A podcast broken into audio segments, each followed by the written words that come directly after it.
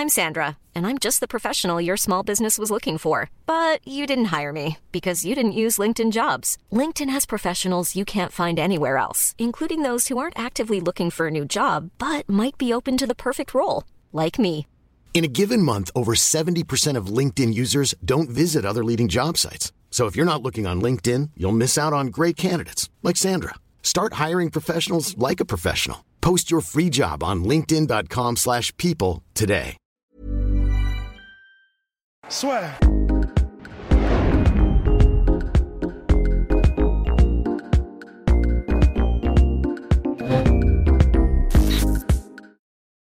Bonjour à toutes et à tous et bienvenue dans le podcast La Sueur. Bonjour mon cher Rust. Bonjour Guillaume. Comment allez-vous en ce lundi 24 août? Ça, va, ça va, ça va. Si tu fais ça pour bien montrer qu'on fait ça à l'heure.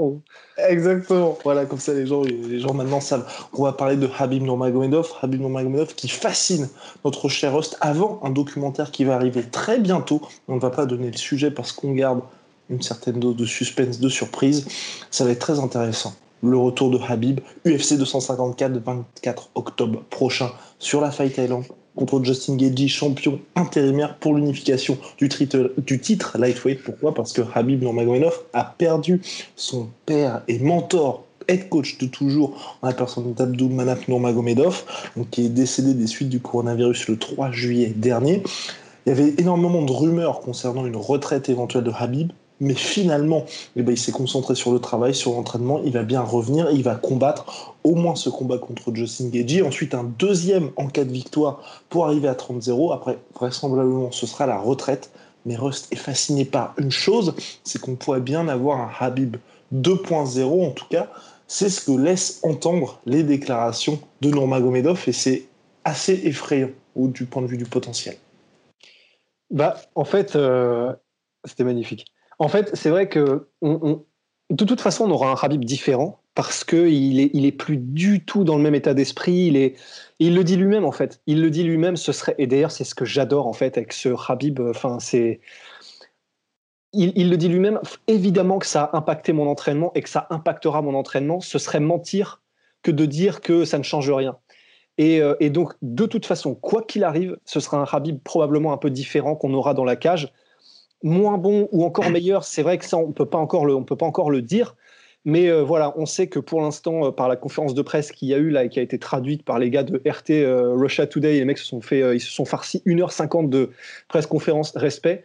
Et voilà, ce qu'on a appris, c'est que pour l'instant, il s'entraîne encore tout seul. C'est lui-même qui supervise son entraînement. On sait qu'il y a Javier Mendez, donc de AKA, qui devrait le rejoindre où que se passe son entraînement, c'est-à-dire que ce sera peut-être au Daghestan, ce sera peut-être autre part. Eux-mêmes ne savent pas et ne sont pas sûrs que ça se fera au Daghestan. Donc, le, Javier Mendez sera là pour, entre guillemets, superviser un peu, même si, voilà, maintenant, de toute façon, comme l'a dit Habib, en fait, ça fait 12 ans qu'il est pro. Euh, il, a, il a 32 ou 33 ans, je sais plus. Ça fait depuis qu'il a 20 ans qu'il est passé professionnel. Vous pouvez rajouter, euh, bah, vous pouvez rajouter 15 ans parce qu'il a probablement commencé à, commencé à 5 piges à s'entraîner euh, comme, un, comme un spartiate. Donc c'est, comme il le dit lui-même en fait. Il a 32 ans, mais euh, il est déjà vieux entre guillemets. C'est-à-dire qu'il il a 32 ans, mais c'est pas 32 ans euh, de, de, de, quelqu'un qui, en, je sais pas, qui, qui vient de terminer un docteur ou un truc comme ça, qui vient de terminer son école. Ça fait, ça fait beaucoup 32 ans. Mais enfin voilà.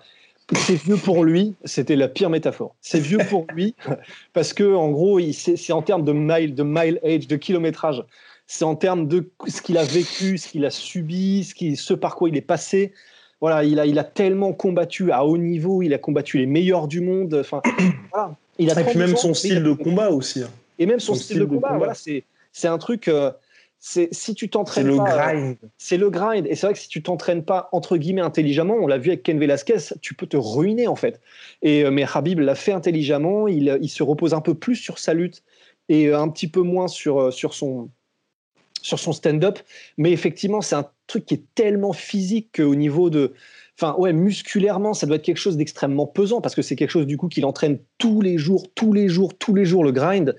Donc voilà, il le dit lui-même, c'est j'ai 32, 33 ans, mais je sens déjà que c'est bientôt entre guillemets euh, la fin de ma carrière, que je suis usé, 12 ans que je suis professionnel, voilà. Et là, du coup, quand on lui demande euh, si la, la mort de son papa a affecté l'entraînement, évidemment, il répond oui. Euh, et il y a ça, j'ai trouvé ça un peu étrange. J'ai même des questions qui, qui étaient en mode euh, et, s'il était là, quel, votre père, qu'est-ce qu'il vous dirait? Honnêtement, j'ai pas compris. Enfin, c'est pas une question que personnellement que j'aurais posée. Mais il répond, euh, bah voilà, il m'aurait probablement répondu pas de demi-mesure. Et si tu si as accepté ce combat, et eh ben tu vas à fond. Il n'y a pas de 50-50 pas de 50-50. Donc voilà, en fait, ce qui est sûr, c'est que de toute façon, et c'est évidemment, c'est pas une surprise, on aura un Khabib qui, de toute manière, va s'entraîner comme un démon, comme d'habitude. Euh, il, va, il, va, il va absolument tout, tout, tout faire pour arriver au top et ne rien laisser au hasard. Donc ça, c'est une certitude. Mais voilà, euh, au risque de, revenir à ce qu'on disait au début du podcast, la seule incertitude, c'est à quel point est-ce que son mental va être affecté par tout ce qui se passe. Et ce que j'ai apprécié, c'est qu'il a vraiment cette... Euh, cette honnêteté de dire c'est le genre de choix qu'il a dit. je sais plus si c'était épreuve ou défi qu'il utilisait ou challenge, mais il a dit justement quand vous avez eu ce genre d'épreuve là, soit ça vous brise ou soit ça vous permet d'aller au-delà et de vous dépasser. Donc je pense que lui aussi se dit que le Habib qui va être dans la cage, soit ça va être euh, bah, la meilleure version de lui-même parce qu'il aura énormément à prouver, parce que c'est la première fois qu'il se retrouve entre guillemets seul, ou alors, bah, clairement, comme tu l'as dit, hein, mentalement, il va complètement s'effondrer. Et là, c'est vrai que ce serait assez compliqué. Mais, et c'est pour ça qu'on parle aussi de version de Habib 2.0, il y a eu cette fameuse déclaration destinée à Justin Gagey. Justin, est un gars très gentil et un bon adversaire pour moi. Mais quand la cage se ferme, il doit être prêt pour plus qu'un combat de boxe. Je ne suis pas Dustin Poirier ou Tony Ferguson. Je vais l'entraîner dans l'océan le plus profond qui soit et le noyer. En fait, là, on est, on est sur quand même, enfin vraiment, à chaque fois que je vois maintenant une apparition de Khabib, à chaque fois que je l'entends parler, en fait, j'ai vraiment cette impression que c'est un peu le genre de personnage desquels les films s'inspirent pour créer des personnages stylés. C'est-à-dire que lui, c'est dans la vie réelle, et lui, il n'y pense pas du tout à être stylé ou quoi que ce soit, mais c'est le, le, genre de personne duquel on pourrait faire des romans probablement. Et je sais, je sais que là on va me dire, allez, ça y est, on en est reparti pour brasser de l'air chaud, etc. C'est un demi-dieu. Oui, voilà, c'est ça. Donc non, c'est pas, c'est pas ça évidemment. Mais euh. en fait, ce que, ce que je veux dire par là, c'est que euh, il y a l'aspect évidemment technique et il y a l'aspect euh, entraînement, combat, et ça de toute façon, on, on peut faire confiance à Rabib. Hein. Il n'y a pas de problème pour mettre la pédale sur l'accélérateur, pour, pour faire toutes les choses bien. Mais en fait, c'est là où pour moi, c'est presque aussi fascinant. C'est que c'est en train de devenir une personnalité qui honnêtement est une des plus fascinantes de, à mon sens, de l'histoire du sport.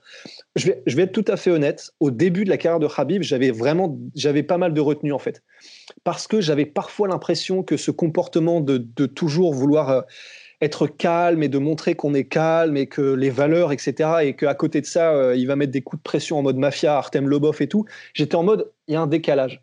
Mais en réalité, en tout cas maintenant, franchement, là, depuis, bah, depuis euh, ouais, un an, un truc comme ça, je sais pas, et, particulièrement depuis le décès de Abdul Manaf, là, fin, franchement, j'ai vraiment l'impression de voir un gars duquel, enfin, c'est vraiment le genre de personnage duquel il faut qu'on s'inspire, en fait. Mmh, c'est le genre de personne là, comme tu l'as dit, déjà quand il parle, il y a une honnêteté, franchement, c'est hallucinant. Et c'est une honnêteté. c'est dingue. C'est tellement dingue à ce niveau-là. Le gars là, parce que oui, d'ailleurs, l'interview dont on parle, c'est une conférence de presse. C'est pas, tu vois, une interview intimiste, one-on-one, avec un mec qui est hyper connu, genre par exemple, Alain qui fait le déplacement, ou t'as Jorgen qui l'invite.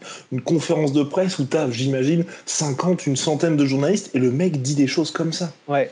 En fait, c'est c'est honnêtement, il, m'inspire. Là, il commence à m'inspirer à un point. C'est, enfin, franchement, je regarde ses conférences de presse et je, voilà, enfin, j'essaye de, de, de, vraiment. On a envie de devenir quelqu'un d'autre quand on regarde quelqu'un comme ça, c'est-à-dire quelqu'un donc qui reste aussi vrai, aussi honnête, aussi intègre et surtout tu peux être vrai, mais euh, être, être un, enfin, je sais pas, un enfoiré ou euh, en gros euh, trash talker tout le temps. Tu pourrais. Lui, là, franchement, et particulièrement cette conférence de presse, c'est, tu sens qu'il a une vraie sagesse. Tu sens qu'il il a, il a vraiment, il est vraiment bienveillant au fond de lui. Tu sens qu'il souffre de ouf. Enfin, vraiment, tu le sens en fait dans ses réponses, dans le choix de ses mots, dans son langage corporel. Tu sens qu'il est en train vraiment de, de se bagarrer avec lui-même pour pour garder une composition, pour rester droit, pour rester un exemple. Et, et ça, c'est dans ces moments-là que les humains sont les plus, inspirants, en fait. C'est quand ils sont en train de faire face à une épreuve de ouf et qu'ils ont cette noblesse de caractère qui fait qu'ils restent droits, ils, veulent continuer à, rester des exemples, à rester des inspirations, à, guider en fait, à guider les autres. Et là, quelle que soit euh, la religion, quelle que soit euh, la, provenance, etc., on s'en fout. Là, c'est quelqu'un comme ça, on ne peut que être inspiré et au plus profond en fait. Parce que là ça touche ça touche ça touche c'est con tu vois. Ça touche à l'âme ça touche au plus profond. C'est on a tous on, voudrait tous je pense au fond de nous parce que je pense qu'on a cette boussole morale devenir quelqu'un comme ça. Quelqu'un qui est capable surtout là la gestion Ouais, Non, et puis même là, tout ce qui se passe. Hein. Enfin, je veux dire, honnêtement, le combat n'a été décalé que de quelques mois par rapport à ce qui était euh, initialement prévu par l'UFC. Euh, le fait que Habib fasse autant d'interviews, soit présent dans, il a fait un podcast il n'y a pas longtemps avec Mike Swick, je crois.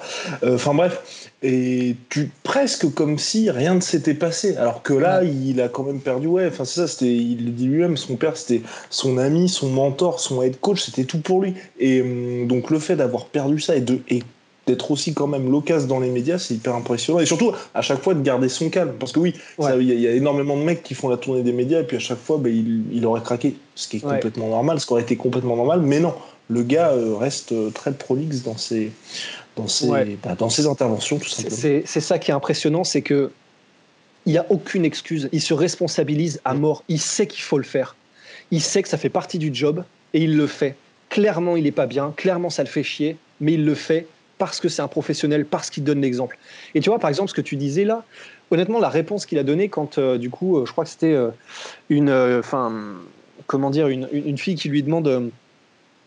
alors, qu'est-ce que ça vous a fait de Comment est-ce que vous êtes là Comment est-ce que vous vous sentez de d'avoir perdu votre père, etc. Déjà, rien que sa réponse, mmh. elle est empreinte d'une telle humilité, d'une telle. Parce que ce qu'il répond, en fait, c'est.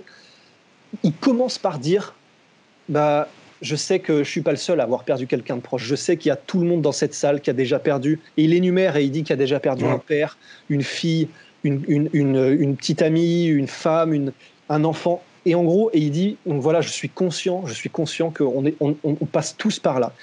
Mais, et là, effectivement, il dit, mais mon père, c'était, c'était pas qu'une relation père-fils, c'était, c'était mon meilleur ami, c'était, je passais tout mon temps avec lui, c'était. Mais le fait, tu vois, qu'il construise sa réponse comme ça, tu peux pas le, ça, tu peux pas vraiment le, le faire semblant. C'est pas un mmh. truc dans une site.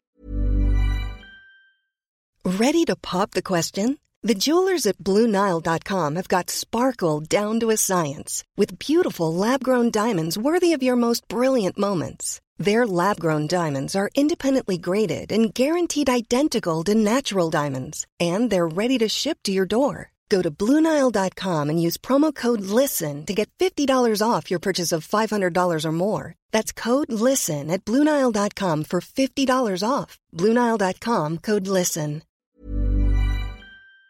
Situation dans laquelle il est comme ça, tu peux je pense que si vraiment c'était un rôle qu'il jouait, tu peux pas avoir cette espèce de, distance, d'humilité, de, de, sagesse, etc. Et puis de respect, de continuer à penser aux autres, de bienveillance, etc. Non, et puis cette euh, constance même hein, dans les explications à chaque fois. Euh, il est, ouais, mais parce que, mais parce qu'il est vrai en fait, j'ai l'impression. C'est parce que mm. à chaque fois, voilà, il dit ce qu'il pense, il dit ce qu'il voit, en restant respectueux, en restant, euh, en restant tout ce qu'il faut.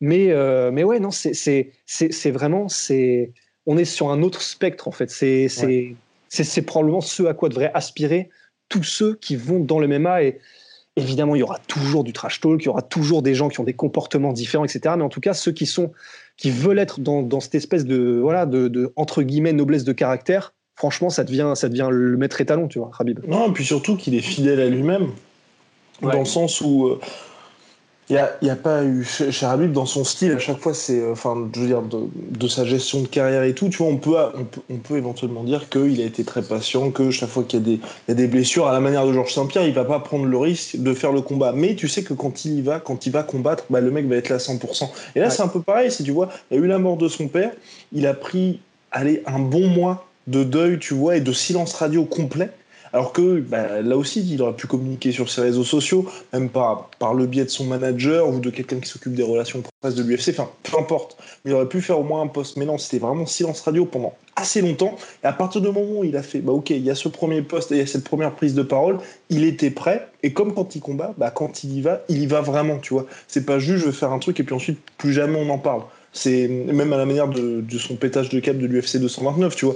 Il y a eu une petite pause où il avait dit bah, la conférence de presse où il a parlé quoi? Une minute trente, il a fait je vais me faire défoncer par mon père, silence radio. Mhm. Et ensuite, quand il en a parlé en interview auprès d'Aleoni, auprès de machin, c'était transparence à 100%. Il explique pourquoi ça s'est mal passé, pourquoi il a pété un câble, pourquoi il va plus revenir dans Nevada, ceci, cela. Et hum, voilà, aujourd'hui, tout le monde peut lui en parler, bah, il n'aura aucun problème à dire pourquoi il a pété son câble, pourquoi il a fait ci, pourquoi il a fait ça. Mais c'est ça que j'aime bien, c'est vraiment, il prend le temps de réfléchir, de se poser, puis d'analyser complètement la situation, et ensuite, bah, il va te donner des explications, tu peux être d'accord ou pas avec lui, mais ça va pas être comme, et c'est souvent, on en parle avec Rust, les mecs qui, comme Dominique Reyes ou comme euh, d'autres personnes qui sont juste envie d'être dans les médias et donc qui vont te dire un jour oui, un jour non, et finalement tu ne peux pas du tout te baser sur leurs interviews parce qu'ils ont juste envie qu'on parle d'eux. Habib, c'est il a un point de vue, il a envie de dire quelque chose, bah, il va pas changer. Et que vous soyez d'accord ou pas avec lui, bah, ça va toujours être pareil. Et ça, c'est bien parce que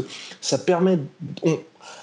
Peut avoir un, véritable avis sur une personne de par ses interventions médiatiques. Alors que les gars, franchement, quand j'en parle hyper souvent, les mecs qui vont dire juste. Bah voilà, le, par exemple, Petit Ortiz, ça fait longtemps qu'on n'a pas parlé de lui, il va faire Ah, je vais revenir, John Jones, je vais le défoncer. Ah non, ah non, tu vas pas le défoncer. Tu... Voilà. Alors que Rabib, voilà, il y a une prise de parole. Le mec pense qu'il dit et ça va être cohérent. Et ça, c'est très appréciable. Ben ouais, c'est hyper appréciable parce que, et, c'est assez paradoxal, mais, ça a du sens parce que, comme tu le dis, il est dans la machine médiatique, il est conscient qu'il faut être dans la machine médiatique, ne serait-ce que pour passer son message, mais il n'est pas du tout dans les jeux malsains qui normalement vont avec cette présence dans la machine médiatique. Il y prend pas goût en fait. Après, je pense que c'est aussi énormément lié au fait que, euh, bah, à un moment donné, quand tu vis dans le terre-terre euh, au Daghestan euh, la moitié de l'année, bah, je pense que tu as du mal à devenir une star de Love Story, tu vois. Enfin, c'est à mon avis. Et puis tu as autre chose à faire que de tweeter, hein, je pense. Et tu as autre chose que de tweeter, ouais. Ouais, non, c'est clair. Donc en fait, c'est ça qui est bien, c'est que bah, il reste, il reste réel. Et, et je pense que il se sentirait tellement faux de faire des interviews où il faut parler juste pour parler que je pense qu'il ne l'imagine même pas en fait. Et c'est ça qui effectivement fait du bien. C'est que quand tu sais que quand il va parler, tu vas vraiment apprendre quelque chose sur lui, sur la manière. Et en fait, c'est ça, je suis d'accord avec toi, c'est ça qui est cool, c'est que il, peut faire des conneries, comme il l'a fait à l'UFC 229, il peut, mais premièrement, il va se responsabiliser de ouf en disant effectivement, j'ai fait une connerie, pas de mauvaise foi, pas de jeu, pas de. J'ai fait une connerie, euh, bah, je l'assume, j'aurais non, il n'a pas dit j'aurais pas dû le faire, mais il a dit j'assume, c'est peut-être pas ce qu'il y avait de mieux à faire, mais bon, bah, je l'assume, c'est une connerie. Et, et, il avance, il explique pourquoi il l'a fait objectivement, honnêtement, et ça fait du bien, quoi. Ça, ça fait du bien. Exactement, quelqu'un de réel, une personnalité que Rust apprécie particulièrement. Le seul truc, le seul truc qui moi m'inquiète un petit peu sur ce Habib, et je pense que Rust aussi est assez inquiet, c'est que c'est la première fois qu'on le voit aller au-delà d'un adversaire. Alors qu'il affronte Justin Gagey qui est extrêmement dangereux, c'est quelque chose qu'il n'avait pas fait contre Dustin Poirier. Alors honnêtement, une fois que tu as passé Conor McGregor, tu peux sur le papier te dire bah Dustin Poirier c'est le prochain contender, c'est machin. Ensuite on va voir pour le combat contre Georges Saint-Pierre parce qu'en plus c'était pile la période où Georges Saint-Pierre venait d'annoncer sa retraite, donc c'était en février 2019. Enfin, février-mars 2019, le combat en septembre, il y avait eu les négociations avortées avec l'UFC, mais il restait sur on voit ce combat contre Dustin Poirier et après on verra. Là, clairement, et moi vraiment ça, m'inquiète, sur le côté mental de tout ce qu'il dit par rapport à son père et tout, alors là, chapeau bas, mais le traitement qu'il a par rapport à Justin Gagey, bah, vous l'avez vu dans la, dans la petite citation lui précédemment, où il dit qu'il va le noyer, clairement, voilà il parle beaucoup trop de Georges Saint-Pierre à mon goût. Il parle beaucoup trop de. Va peut-être y avoir une revanche contre Conor McGregor si Conor bat Dustin. Idem pour Tony Ferguson, aucun problème à l'affronter s'il bat Dustin Poirier. Enfin, t'as vraiment l'impression qu'il a déjà expédié. Il parle du 30-0 dans le plus grand des calmes. Pareil pour euh, Javier Mendes, ils sont aussi en mode le 30-0. On a eu ces discussions. Enfin, j'ai vraiment envie de leur dire, les gars, là, le, 24 octobre, vous affrontez un mec, enfin, il vient pour vous arracher la tête. Donc, faut, faut quand même euh, essayer déjà ça. Donc, à moins, à moins que bah, ils, aient ils, aient tout préparé, on peut leur faire confiance, mais clairement, on a l'impression qu'il y a vraiment un décalage entre le Justin Gagey que nous, on voit depuis quelques années et le mec qu'ils vont affronter où ils disent, bon, bah, ouais, ça, va le faire. Ouais, c'est. En plus de ça, alors, euh, il y a c'est Habib, mais on a quand même pas mal d'exemples de gens qui, une fois, mais gens à la seconde où il commence à dire euh, oui, oui, oui, non, mais évidemment que je vais, évidemment que je vais le combattre samedi, évidemment, je m'entraîne dur, mais quand même, moi, ce que je veux, c'est ça, ça, ça. Bah, par exemple, Euh, Darren Till. Oh, mais Darren Till, voilà, on, on le redit, Phil Davis, Luke Rockhold, à chaque fois qu'il y a eu, je sais pas, enfin, c'est pas à chaque fois parce qu'il y a probablement des contre-exemples, par exemple de champions qui ont dit, bon, bah, après lui, je veux lui, lui, lui. Probablement que John Jones euh, l'a dit aussi, ça, c'est, on peut lui faire confiance pour, euh, pour euh, souiller ses adversaires et ne même pas les considérer. Mais c'est vrai que de la part de Habib, c'est étonnant. Et, et personnellement, en étant un petit peu superstitieux, parce que oui, en fait, peut-être que je le suis un peu, mais je me dis, c'est c'est pas forcément comme ça que je préférerais voir Habib envisager le futur. C'est vrai qu'on a l'habitude de le voir se consacrer à 100% à quelqu'un et ne même pas dévier dans ne serait-ce que ses interviews. Et c'est vrai que, ouais, c'est effectivement, ça, je trouve que c'est c'est pas forcément une mauvaise augure, mais le fait que ce soit changement de d'habitude, euh, ça, ça, effectivement, on, on peut peut-être se dire, il a peut-être pas le cerveau à 100% sur Geji comme il l'avait sur ses précédents contenders. Mm. Non, et puis surtout que c'est voilà, c'est comme tu dis, c'est un gros combat. C'est pas un mec Ouais. qu'il est censé expédier ou euh, bah voilà, avec tout le respect que j'ai pour Derek Lewis, quand il y avait le combat Derek Lewis Daniel Cormier, Ouais. Daniel Cormier parlait déjà de la suite. Ouais. Voilà, j'ai rien contre ça parce qu'effectivement, sauf erreur, ben, enfin erreur ou cataclysme, Daniel Cormier bat tous les jours Derek Lewis. Là, on est quand même sur quelqu'un qui arrive, il y a Trevor Whitman, il y a enfin, tout un contexte qui fait qu'il a quand même bien battu Tony Ferguson, qui fait que normalement, tu vois, tu es censé te dire, bah c'est vraiment un top contender. Et, et même, tu vois, le fait qu'il considère ça aussi, c'est vraiment quelque chose que j'apprécie aussi chez Habib, mais dans le contexte là, je trouve que c'est un peu bizarre, t'as vraiment l'impression que dans sa tête, le mec numéro 2 de la catégorie, donc juste en dessous de lui, c'est Dustin Poirier. C'est pas Ouais. Justin Gagey. Et, et là aussi, tu, tu te dis, bah, enfin, Ouais, bah il y a- ouais. il y, a- il y a quelque chose qui arrive. Donc bon, on verra de toute façon pour, pour cette fameuse soirée de l'UFC 254, où en plus, là aussi, je, je trouve que c'est impressionnant, mais enfin, c'est Habib, c'est le seul aujourd'hui, je pense, qui peut dire bah il y a toute ma team qui combat avec moi sur un événement. Parce qu'il y aura, il va y avoir Islam, va y avoir, euh, je sais plus qui d'autre, si c'est. euh, mais ils sont quatre. Il a dit qu'il allait y avoir quatre. Peut-être qu'il y a Oumar, peut-être Oumar Nurmagomedov. Enfin, il, y a- il semble de- qu'il y a Oumar et il n'y a, pas euh, Tukugov C'est lui, c'est soit lui, soit euh, je n'ai pas son nom. Euh, oui, ah non, c'est pas lui, c'est pas lui, c'est pas Tougov qui affronte, qui a un très très gros choc en perspective. Je crois que c'est Aboubacar Nurmagomedov qui est sur la carte aussi, parce que attends, attends, il a il a un très gros combat. Ah, vous voyez l'organisation de la sphère. Euh, alors, euh, il a un gros combat qui arrive contre. euh, Bref, il a un gros combat qui arrive bientôt. voilà. Alors, alors, attends, attends, faut quand même qu'on trouve ce combat. Mais je crois que c'est Aboubacar. Aboubacar. Voilà. Sachant que le, le- le cousin que, dont tout le monde parle, ce n'est pas Aboubacar, c'est Oumar. Exactement. est, est Qui devait faire ses débuts contre Nathaniel Wood. Ouais, ça aurait été intéressant comme combat.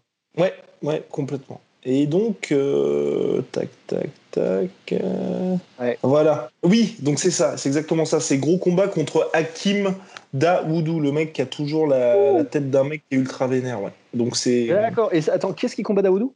Et donc euh, c'est euh, Zubara Tourov qui Ah, combat donc- donc le 26 septembre. Donc c'est bien Aboubacar a priori qui sera sur la carte avec Habib. D'accord. Hakim Daoudou. Ouais, ouais, mais euh, je crois que c'est un striker Daoudou, donc euh, ça devrait Ouais, aller. mais bon, mais c'est mais moi Il je suis assez vénère, hein. surpris. Et mais je suis assez surpris du traitement qu'a l'UFC pour euh, Zubaira parce que c'est bah, le deuxième mec le plus connu quand même de la team. Il Ouais. avait eu Léon, Léon Murphy lors du, bah, lors du combat de, à Abu Dhabi où il y avait Habib aussi. C'était son premier combat depuis sa suspension. Ouais. Et bah, là aussi, c'était pas un cadeau. Donc tu te dis vraiment, il... Ouais. je, euh, je, je sais pas ce qu'il leur a fait à l'UFC, mais ils ont vraiment envie à chaque fois de le, de le mettre contre des mecs qui sont très très très chauds. Ouais. Bah, Ah bon. il le teste, quoi. Exactement, ils le testent. Enfin, euh, je pense qu'on a fait le tour sur euh, notre cher Habib. I think so too. You'll float too. Bien, Eh ben donc big shout out to, voilà, to my sweet protein, moins 38% avec le code LASFEUR sur, euh, sur tous les produits, tout ça. Ah bah si, my sweet protein qui sont aussi des sweets. Ouais. Une douceur, d'une douceur, Oui, croyez-moi. c'est douceur et volupté. Croyez-moi, vos, conquêtes vous remercieront. Et, euh, et puis, euh, big shout out to euh, Venom, sponsor bah de l'UFC. Sponsor de la sueur, ça fait plaisir. À la prochaine! Prochaine. Soit.